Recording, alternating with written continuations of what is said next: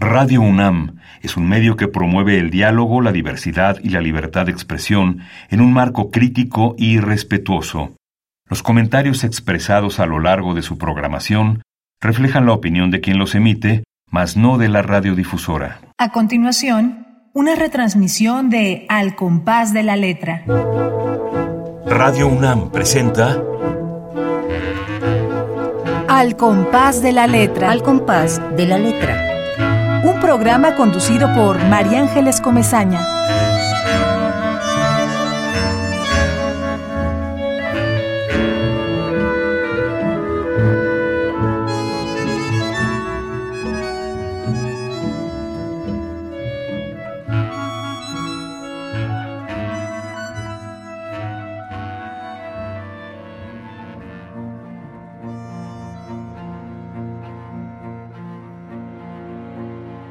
Dame mi soledad. Quiero que me hagas el olvido como antes me hacías el amor.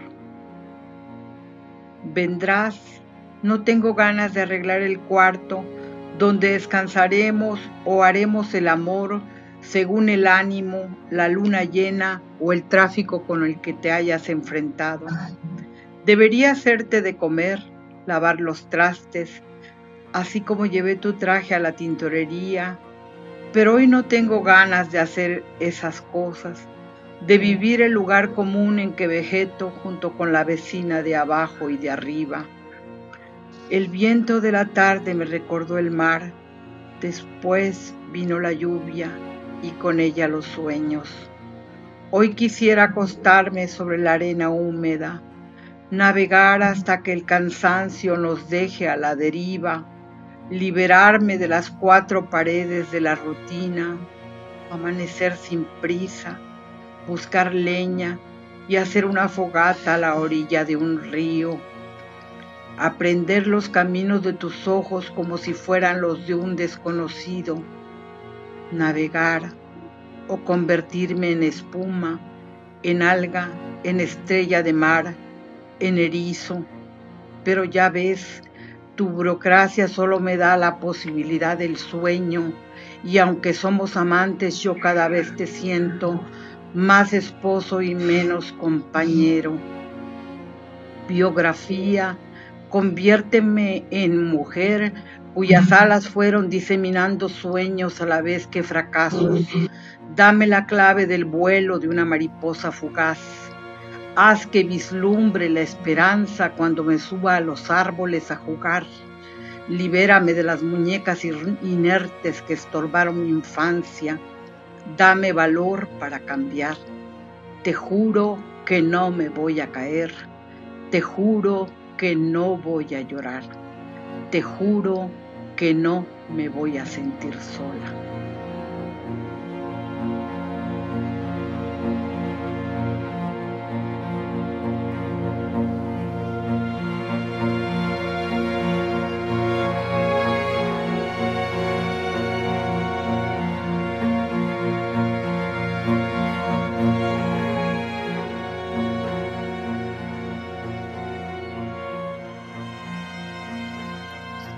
Muy buenas tardes, amigos queridísimos. Qué alegría, un jueves de la tarde, un jueves lluvioso, una vez más al compás de la letra, abre su puerta, su ventana a la maravilla de la poesía.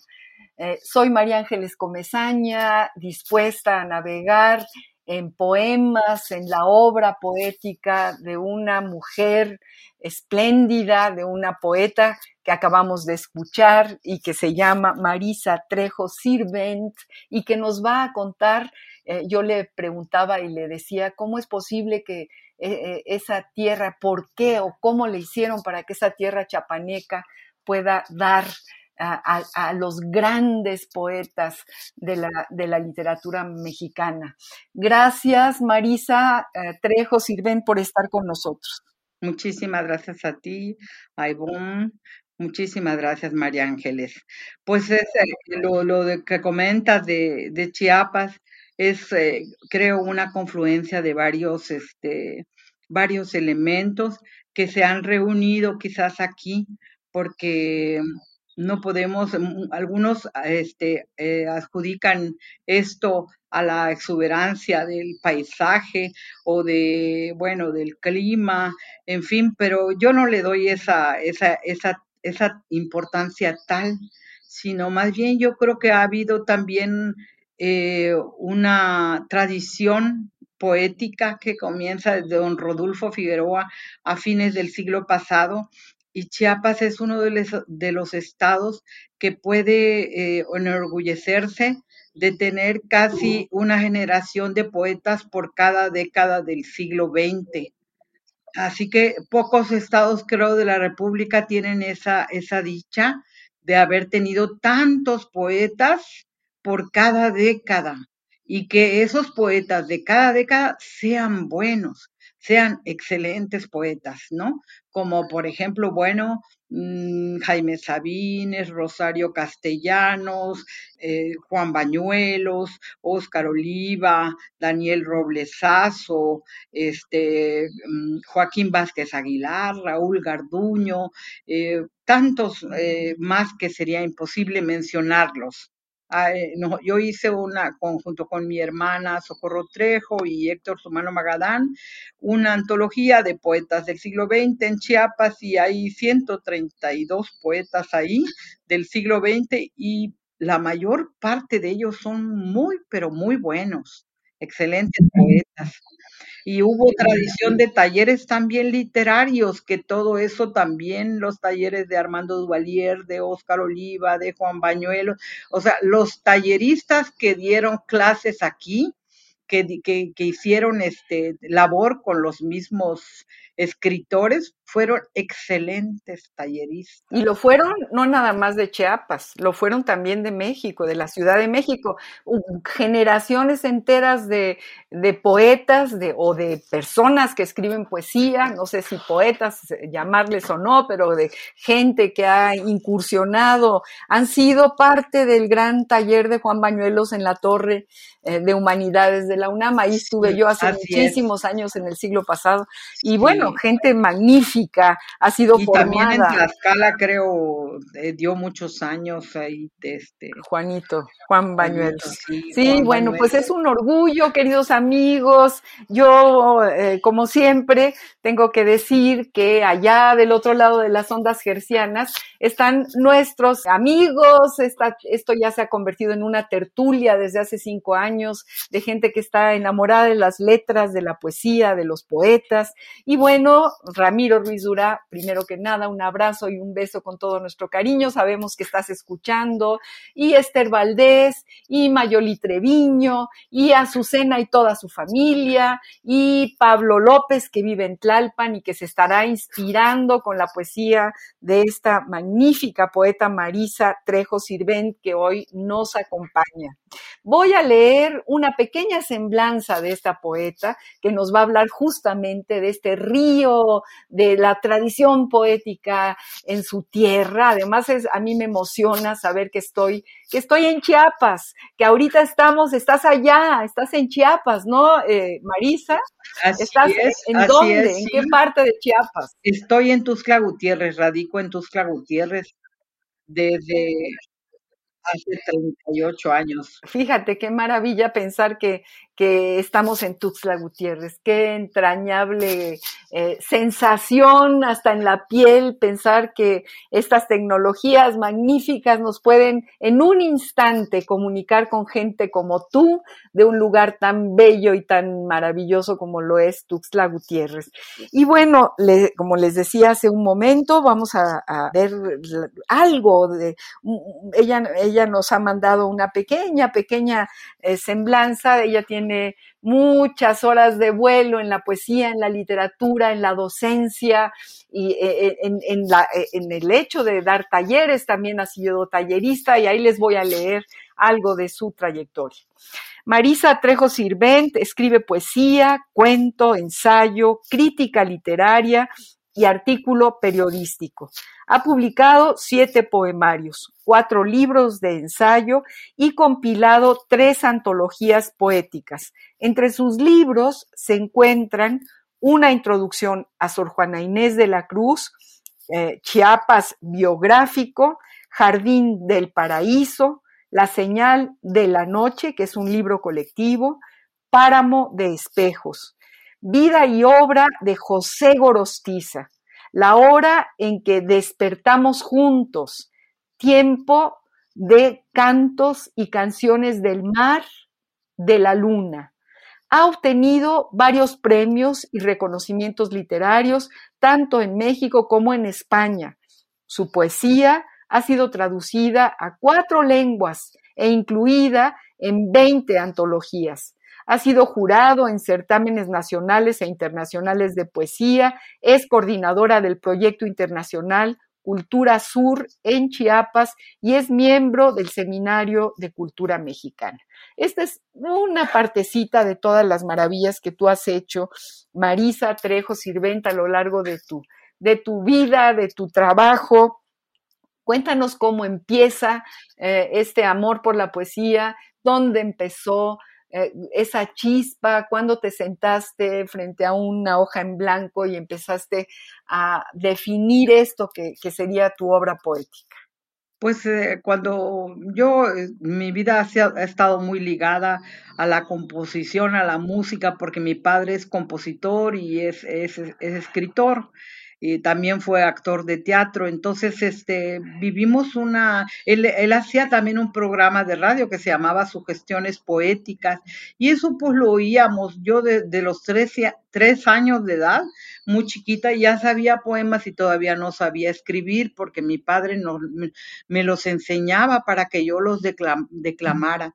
De manera que pues yo crecí escuchando eso, escuchando que mi padre eh, leía en la radio a García Lorca, a Miguel Hernández, a César Vallejo, a este, bueno, entrevistando él a, Jaime Sabines y a, muchos poetas porque el programa era en vivo y pasaba música y también poetas y también se leía poesía de manera que pues para mí ha sido una cosa como natural que cuando tuve como 12, 11, 11, 12 años, empecé a escribir pequeños poemas. Tengo como unos 50 poemas que nunca publiqué, que son poemas de juventud, así como amorosos, poemas que uno hace como muy románticos, un poco cursis, diríamos.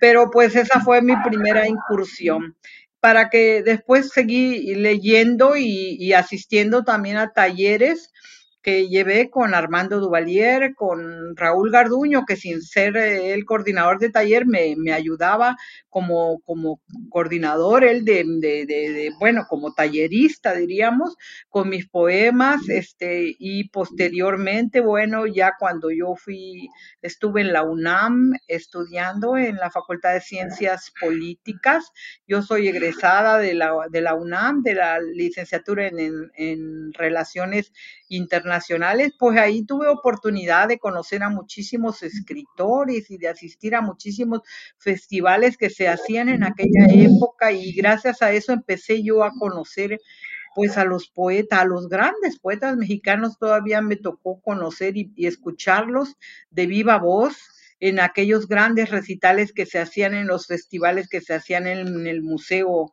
Álvaro Carrillo y en otros lugares que se hacían festivales en la misma UNAM, que había también presentaciones de los escritores y pues eh, ha sido muy largo y eh, con mi hermana Socorro, que también escribe poesía, pues hemos hecho, empezamos a hacer eh, festivales, organizar festivales de mujeres, organizamos como 10 festivales de mujeres de todo México que venían a Chiapas en los años 90 y se hicieron grandes homenajes a escritoras, a Dolores Castro, a Rosario Castellanos, a Beatriz Espejo, a este, bueno, a eh, un sinfín de escritoras, Enriqueta Ochoa estuvo acá, pero se les hacía su homenaje, pero ellas venían también acá y pues otra serie de, de, de, encuentros y congresos y festivales que hemos hecho este, de poetas del mundo en Chiapas, palabras en el mundo en Chiapas, infinidad de recitales que ha venido gente del mundo entero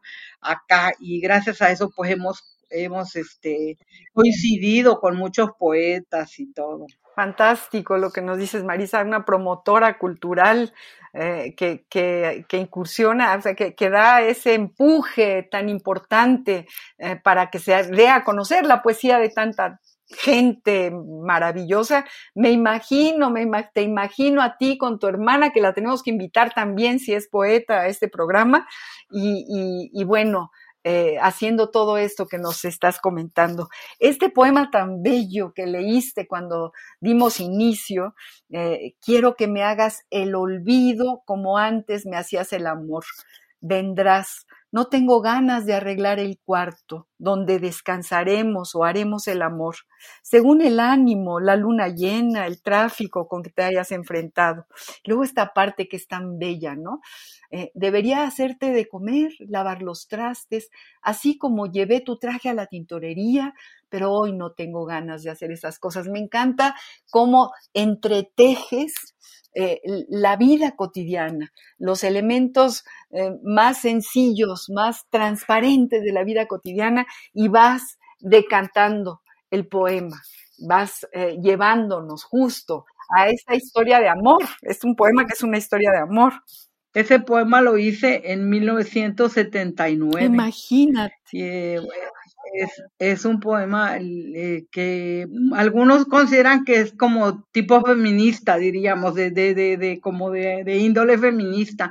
Y he escrito algunos poemas así, pero sin querer la gente dice que son feministas. Yo misma me considero feminista, pero nunca, nunca intenté hacer un poema feminista era un poema mm, confesional, era un poema eh, que donde trataba de plasmar lo que estaba sintiendo. No, no tenía esa intención, pero sí algunos de mis poemas, por ejemplo, Espejo de papel, otro que se llama Te toca, este mismo que está aquí, algunos más, este, pues tienen esa, esa como característica de, de, la mujer que está luchando por tener una relación más igualitaria, ya sea con su pareja o, o también eh, en su lucha por los derechos eh, en general, los derechos de la mujer en general. Y, la poesía también se convierte en un arma de denuncia, por supuesto, y no podemos decir más que la verdad. La poesía, si lo es, es precisamente por eso, porque habla con la absoluta verdad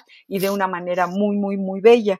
Y, bueno, yo, yo te retomé este poema, que me encanta que sea además un poema de hace tantísimos años, de, de los años años 70. Te imagino jovencita, muy jovencita, Marisa, escribiendo este, este, este poema y pidiéndole a tu biografía que te convierta en, la mujer que quieres ser en ese momento. Es un poema que escribí en la Ciudad de México, porque mira que, que he escrito muchos poemas que por muchas partes que han dado. Yo viví luego tres años en Francia y escribí muchos ahí, muchos poemas también. Tengo un poemario de, completo de que luego fue traducido al francés de poemas que escribí en Francia y he escrito en algunos lados donde, donde me encuentro, a veces escribo.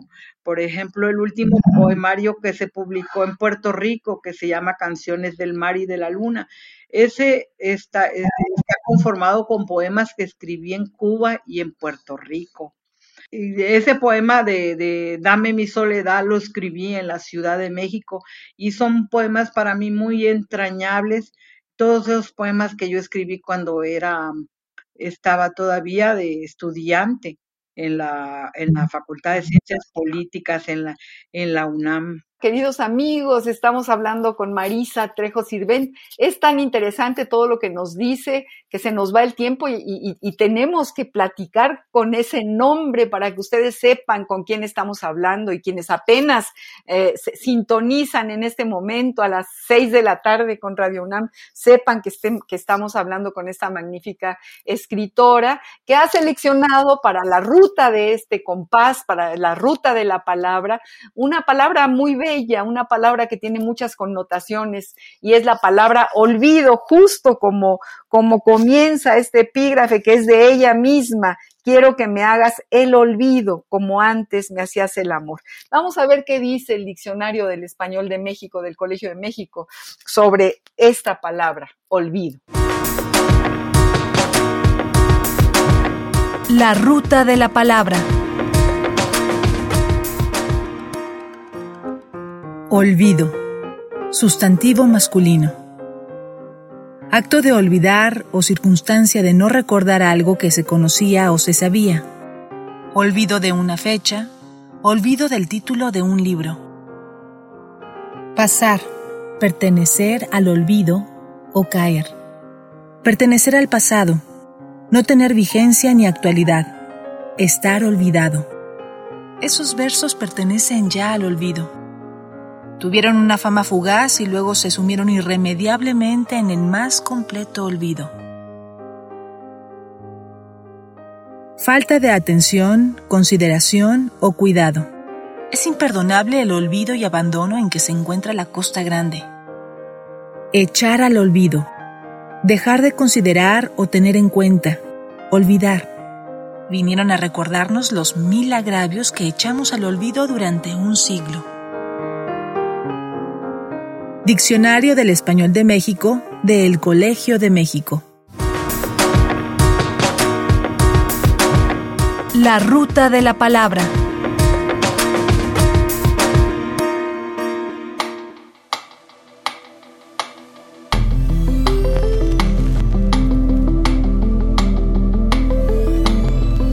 Al compás de la letra.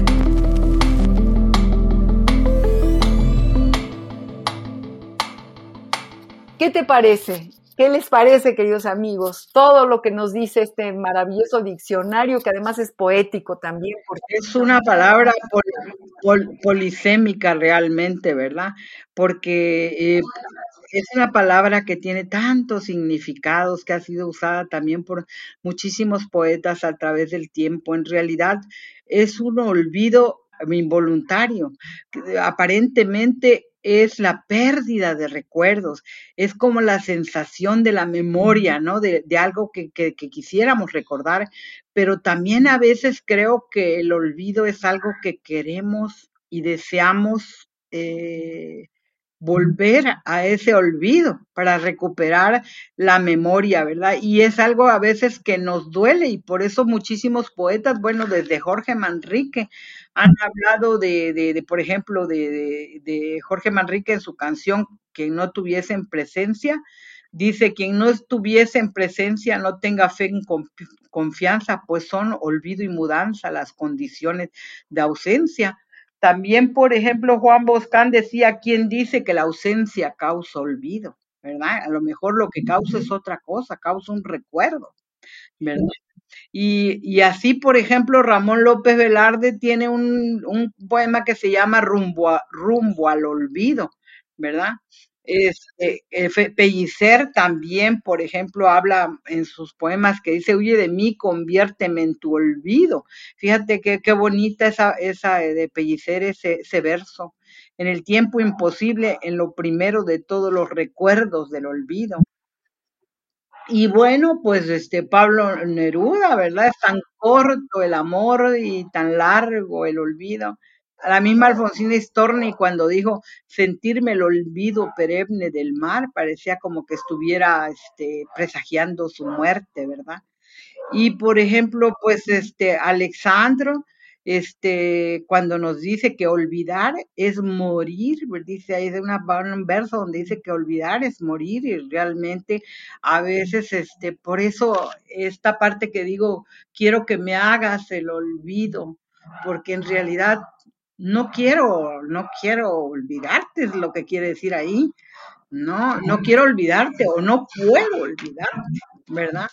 Y bueno, hay tantos escritores, por ejemplo, Alfonso Reyes, cuando habla de, de, de por ejemplo, de la, de la, los, dice que la primavera le va a traer como los frutos del ayer, que, que, se pondrá en el olvido, que pongan el olvido, algo así dice él.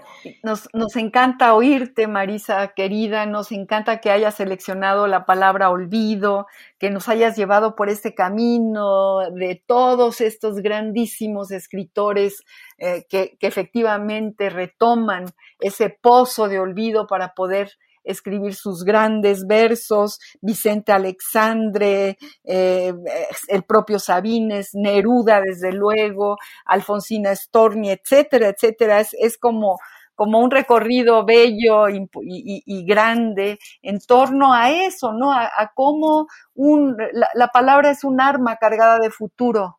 Eh, eh, y, efectivamente es un arma que puede utilizarse para muchísimas cosas y la poesía realmente abre horizontes enormes eh, con su herramienta fundamental que es la, palabra. Tantas cosas que han dicho los poetas, ¿no? Sobre el olvido. Borges decía la venganza del olvido. El olvido, exacto. Juan Gelman, por ejemplo, decía, escribo en el olvido. ¿Por qué no nos lees tú algo, aunque no tenga la palabra olvido, algo de lo que tienes ahí preparado? Pero está implícito. Ahorita les leo algo con mucho gusto. Está implícito. Este se llama, es pequeñito, se llama Piel de no verte. Dice, ¿hasta dónde la tinta escribe un verso?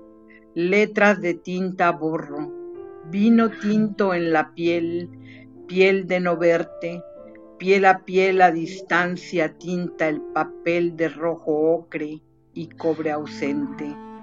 Está tinto el amor, voy a beberte. ¡Ay, qué cosa! ¡Qué poema magnífico! ¡Qué poema magnífico! Qué tintero el de Marisa Trejo Sirvent. Vamos a una pausa musical. Vamos a escuchar a un cantautor que queremos, que siempre nos acompaña, que tiene cosas maravillosas, que además también es poeta, muy amigo de Ángel González, que fue premio príncipe de Asturias hace muchos años allá en, en, España, y que él de no, casi 85 años, y, y, Pedro Guerra, que es este cantautor del que vamos a escuchar ahora una canción, eh, de 20 años, 20 y 85, no era ninguna distancia para caminar con el amor a la poesía. Y vamos a escuchar a Pedro Guerra cantando Deseo.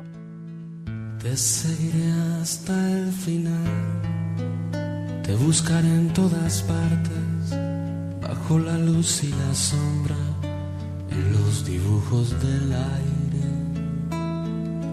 Te seguiré hasta el final, te pediré de rodillas. Escuchas una retransmisión de Al compás de la letra.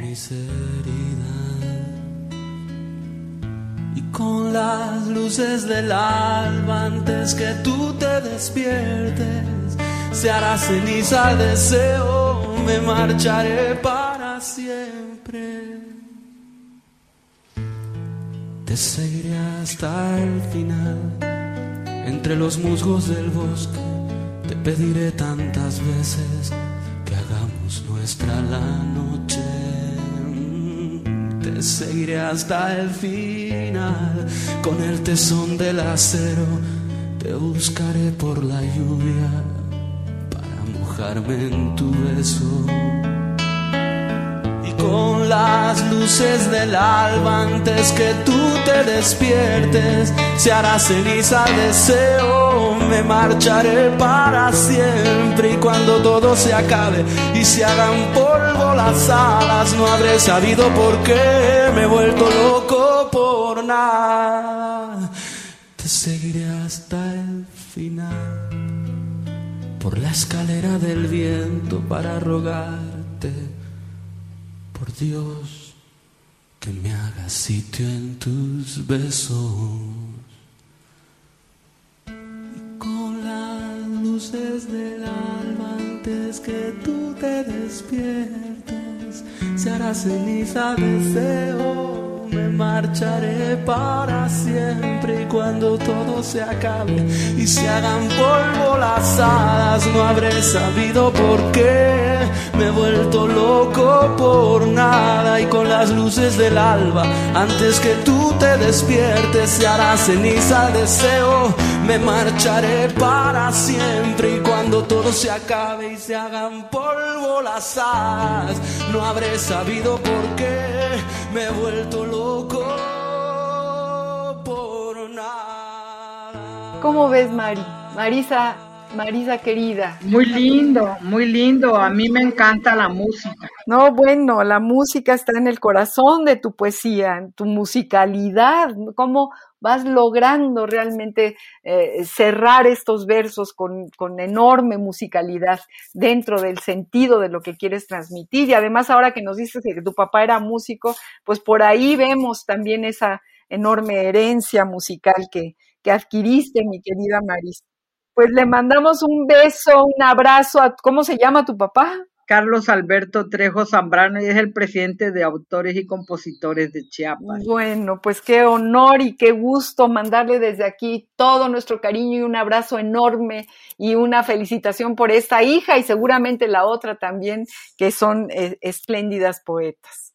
Y, y sí, efectivamente, ¿Cómo escribes, Marisa Linda? ¿Escribes de madrugada? ¿Escribes a mediodía, en la noche? ¿Te inspiras? ¿Oyes música mientras escribes? Cuéntanos un poco de este proceso, cómo se va urdiendo la poesía. Pues mira, eh, yo eh, generalmente escribo mucho, pero no poesía escribo, todo el tiempo estoy escribiendo y hago ensayo, hago otro tipo de, trabajos, hago mucho de investigaciones también porque soy catedrática y tengo varios libros, tengo muchos libros académicos, coordino libros y todo eso. Siempre estoy escribiendo también en la prensa y hago artículos, críticas y todo.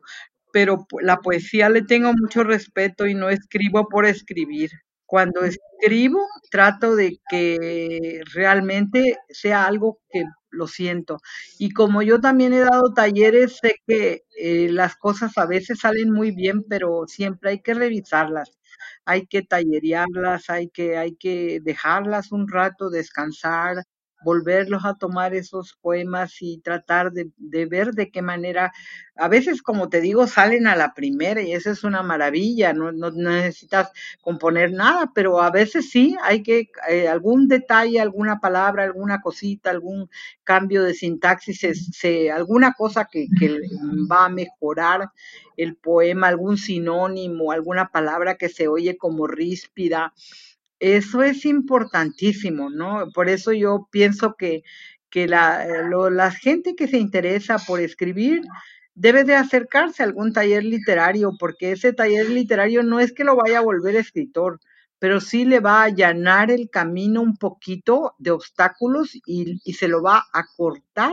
ese camino con relación a, que tiene que empezar a hacer lecturas, eh, las personas tienen que leer mucha poesía, leer muchos libros en general, porque muchas veces quieren seguir escribiendo, pero quieren seguir escribiendo sin leer nunca a nadie a los demás.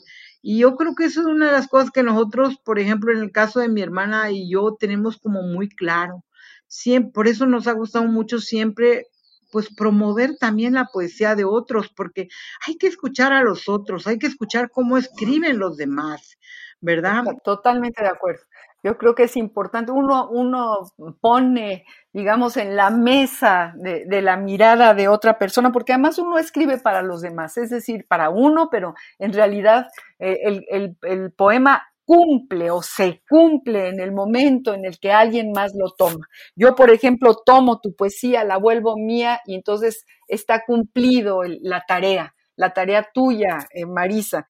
Es un proceso muy interesante ver cómo la poesía es un ser que, que va creciendo y que uno tiene que darle sus tiempos. Y realmente, pues sí, para escribir se necesita no solamente eh, el saber construir. Hay muchas personas que ganan muchos premios y que saben construir quizás muy bien, pero pues yo, yo digo que pocos versos a veces se recuerdan de esos poetas, porque son más construcción que otra cosa. Y, y un poema es como, es como una arquitectura.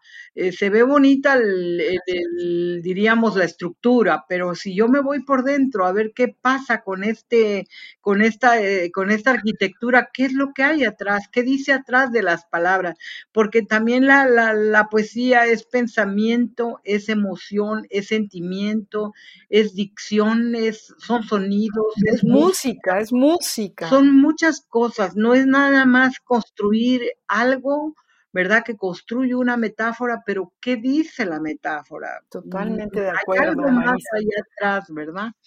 Es muy importante, creo, eso y sobre todo, pues para la gente que comienza a escribir, que no se desanimen, que sigan adelante y que traten de, hacer las cosas, ¿no? Y que se acerquen a los talleres, que se acerquen, que no, que no le tengan miedo y si dan con un taller que no les sirve, que vayan a otro, que vayan a otro y que vayan con otro mentor, como, como tú fuiste, ¿no? Con, con todos los que los talleristas que te han ayudado y que luego te volvieron tallerista a ti misma. Me imagino que tú tienes un montón de alumnos que están alrededor tuyo. Sí, me ha dado mucho gusto saber que muchos de ellos ya han ganado premios, eh, han destacado, han, han escrito libros y, y, son invitados a programas. Eh, o sea, para mí es una gran satisfacción que ellos, y también para todos los jóvenes que se les ha dado la oportunidad a veces de leer en una mesa de lectura poética, eh, ese, primer paso le, da una seguridad y a la vez también le hace convivir con otros poetas que están escribiendo a lo mejor ya que tienen más tiempo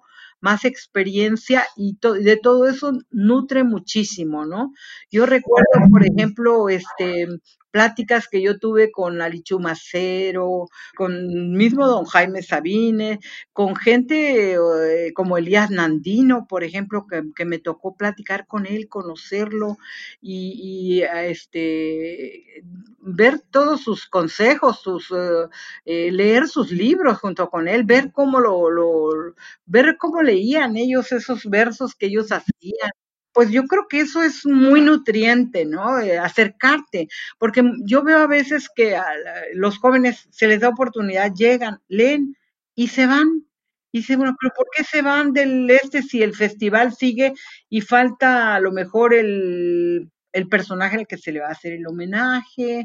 En fin, no debería irse porque lo, lo importante está después de que lee no cuando leemos, sino después de que leemos, ahí viene ese, esa cosa importante que nos va a nutrir. Entonces, quedarnos, no nada más de que porque me invitaron, llegué, me fui y ya me fui. Totalmente de acuerdo, totalmente de acuerdo. Es, además, eh, hay vasos comunicantes, hay ecos en la poesía de todo el mundo, que, que, no es igual, es, que es diferente, que es diversa, pero que, se, que está emparentada. Yo de repente oigo voces de otros poetas, a lo mejor en algún poema tuyo, eh, y, y, no tiene nada que ver ni con el tema ni con el poema, pero sí con la, con la intensidad, con la musicalidad, ¿no? Claro, porque hay un influjo, hay un influjo de, de, de, todas nuestras lecturas aparecen ahí de alguna manera. Y uno lo siente hasta cuando lee, por ejemplo, a Sor Juana, a Rosario Castellanos, a otros, siente uno ese influjo de esos grandes poetas y uno se da cuenta.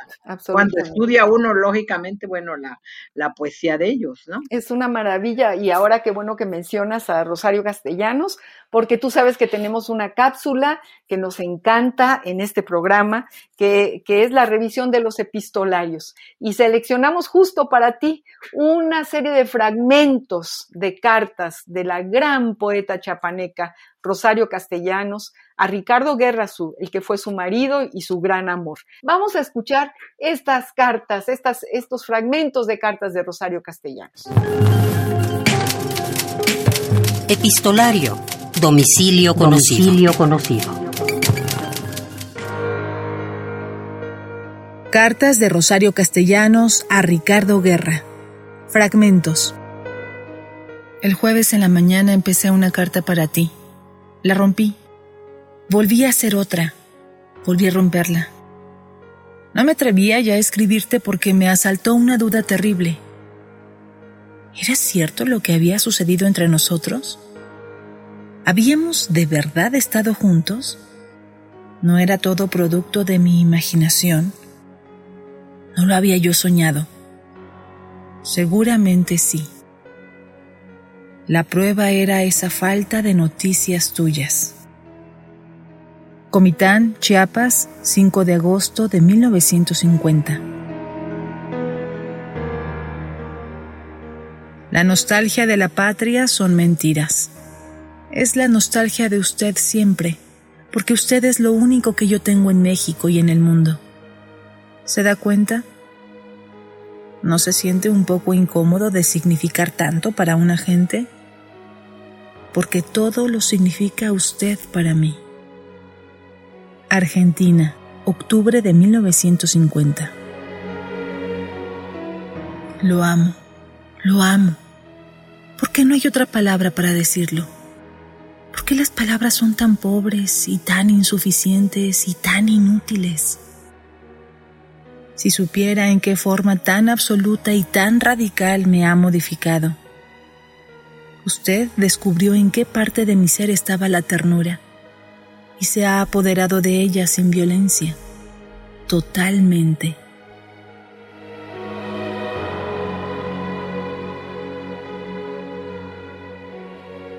Me entregué a usted.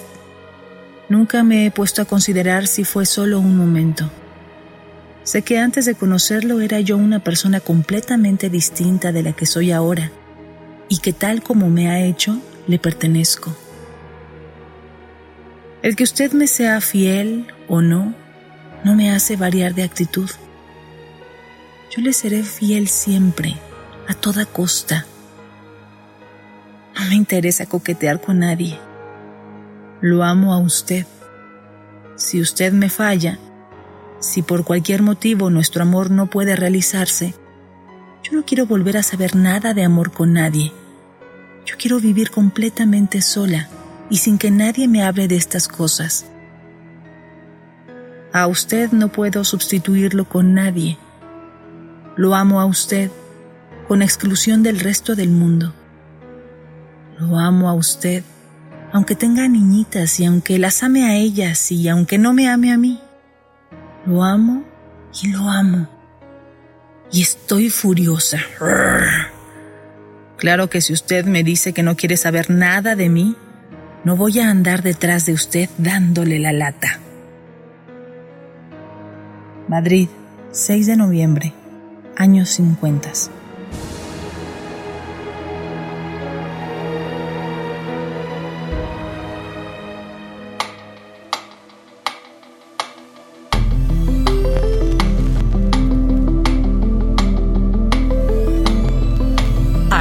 De la letra.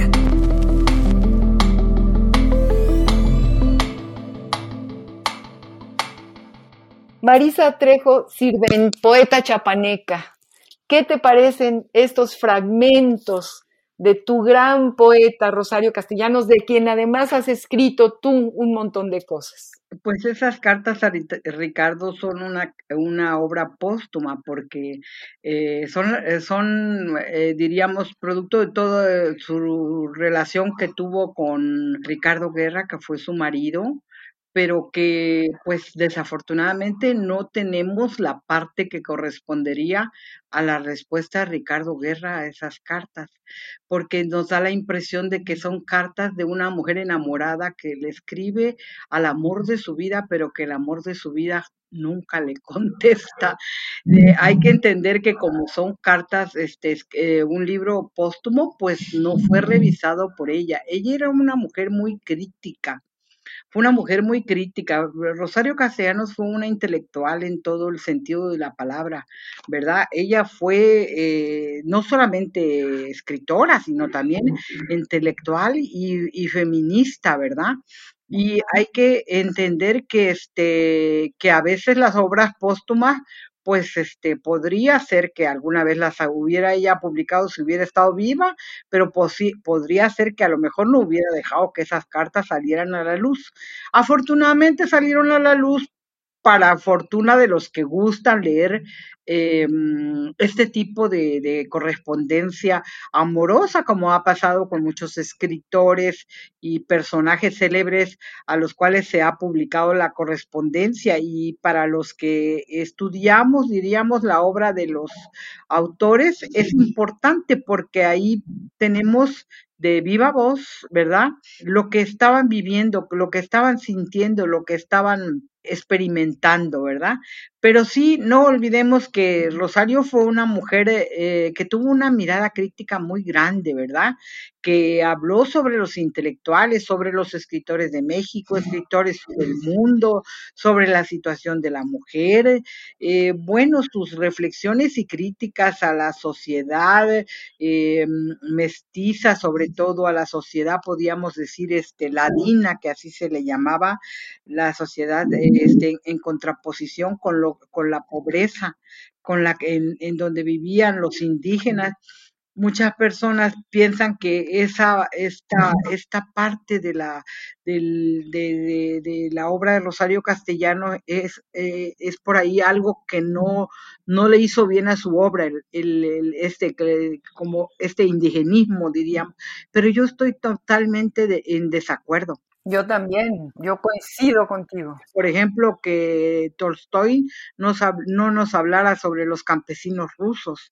El escritor escribe y, y no, no necesariamente tiene ese fondo de denuncia, aunque yo creo que sí en el fondo, pues era una gran denuncia que ella estaba haciendo de lo que estaba ocurriendo con los indígenas, ¿verdad? Marisa, y hablando un poco de, déjame que te interrumpa, hablando un poco de epistolarios como fuente literaria, es decir, a mí, yo cuando, leo las cartas que me emocionan, a lo mejor porque, ¿qué te puedo decir?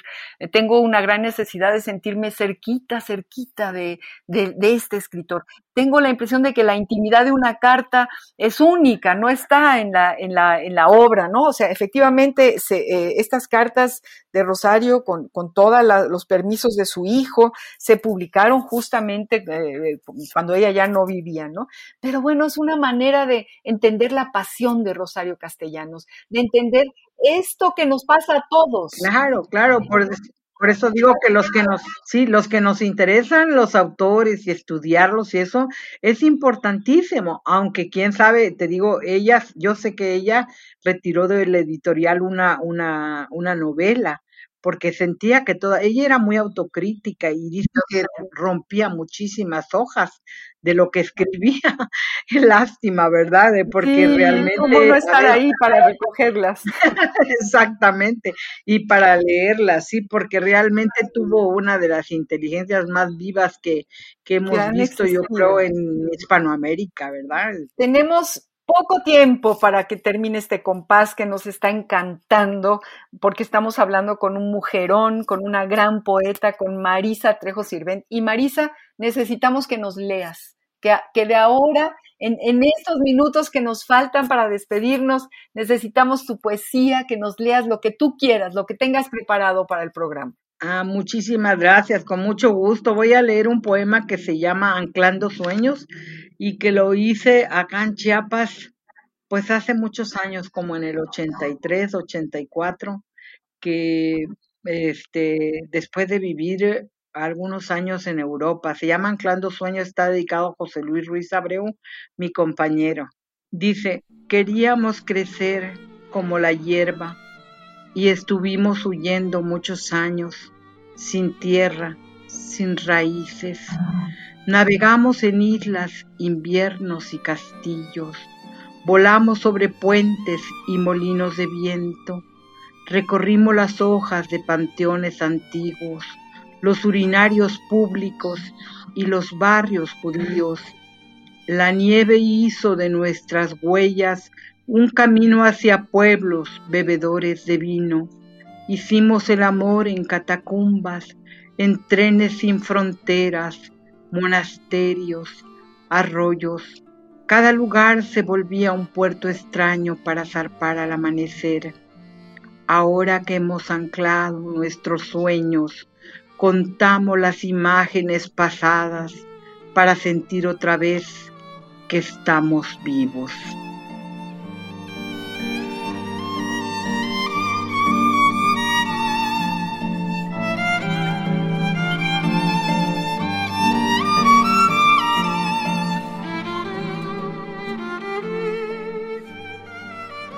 Gran poema, qué gran poema.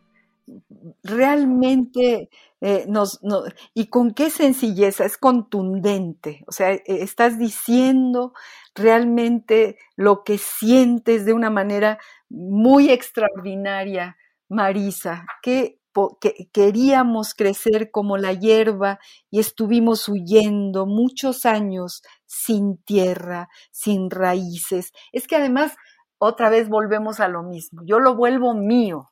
Este Anclando Sueños es mi poema desde ahora, desde que ya me lo leíste y desde que lo leí yo un poquito antes del programa. Qué gran poema, mi querida Marisa. De verdad te lo, te lo digo y te lo agradezco y, y agradezco a la poesía. Y léenos más, léenos otro poema. Tengo también poesía erótica porque eh, durante cuatro años hicimos una antología con mi hermana, compilamos este Em, pues son más de 100 poetas de toda, de España de, de, y de toda América Latina que escriben poesía erótica y ahí está pues muchas conocidas como Yoconda Belli, pero otras que quizás no son tan conocidas pero que son buenísimas poetas eróticas. Me interesa también mucho este tema y es, eh, es algo que hemos trabajado con, con mi hermana eh, Socorro. Bueno, este se llama Cuerpo, voy a leerlo. Cuerpo, nocturno cuerpo, recorro así de noche tus avenidas interiores, las luces de neón de la ciudad, para que las camines y me devuelvan siempre tus pequeños rincones, tu carne en éxtasis, placer y noches olfateando tus puertos en esa droga sagrada de tu mirada.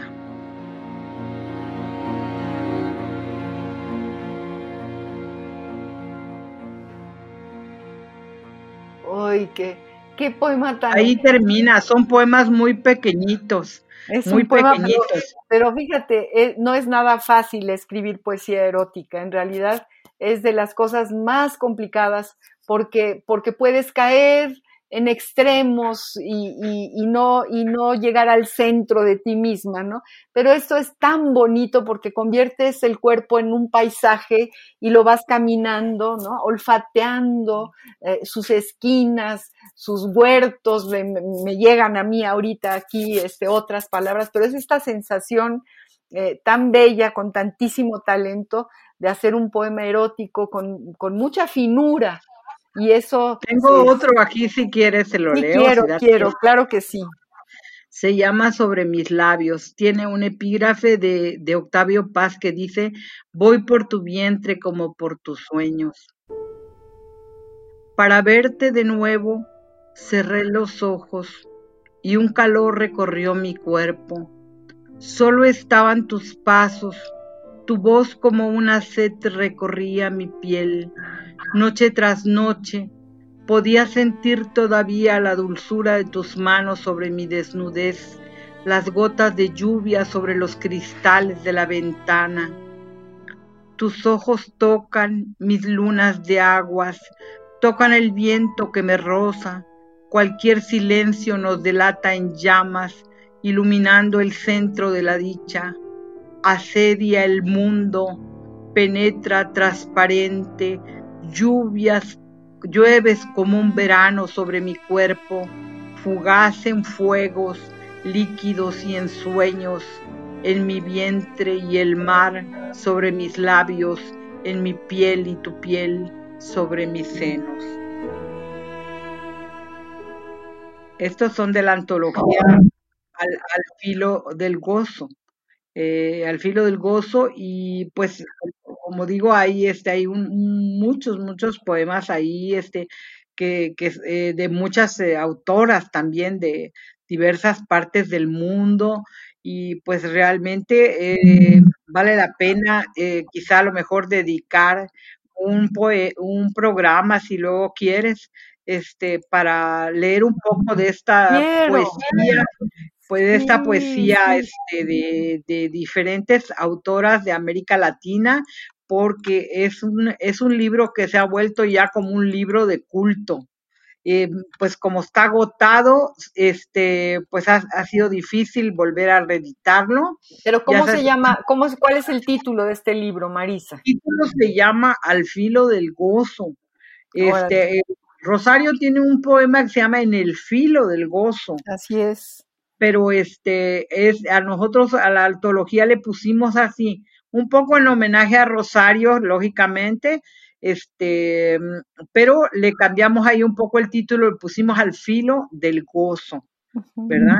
Y este, y como digo, pues son muchas las, las autoras que, que están en este, en este libro, vale, vale la pena leer algunos de sus eh, poemas. Pues nada, que, quede ya, que quede un compromiso y que muy pronto vuelvas al compás de la letra Marisa Trejo Sirvent y nos hables de esta antología y leamos los poemas eróticos de, de estas, de todas estas mujeres. Yo voy a buscarlo como lo quita, a ver dónde lo encuentro. Son, son de una de una elegancia, de una finura muy grande que, que, que una que, que, que este, realmente yo creo que sí te van a agradar.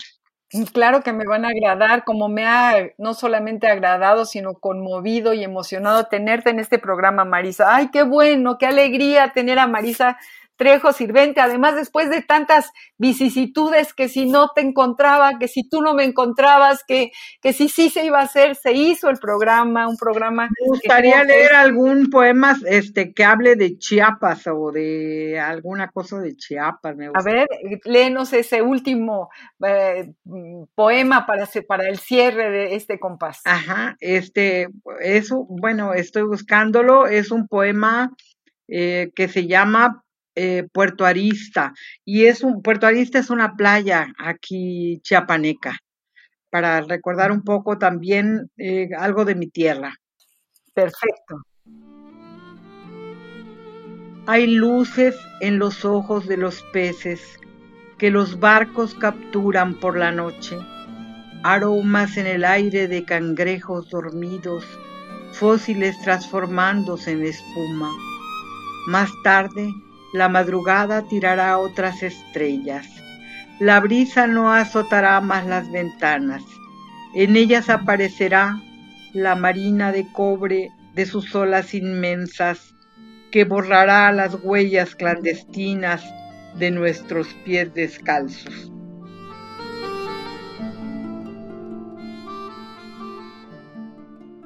Bravo. Marisa, qué gusto tenerte en, este, en este programa. Ha sido un lujo escuchar tu poesía, leer tu poesía. No sabes cómo te agradezco que hayas estado esta tarde con nosotros, Marisa.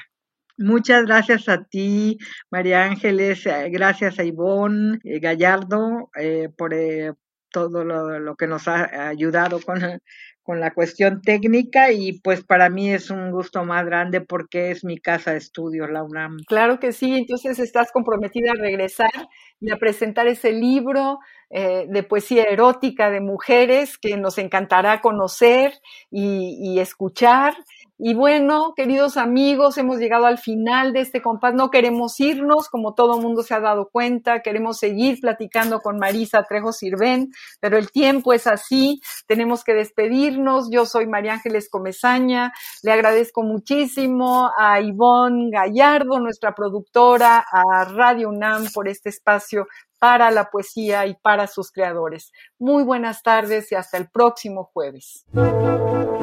Radio UNAM presentó Al compás de la letra. Al compás de la letra. Un programa conducido por María Ángeles Comezaña.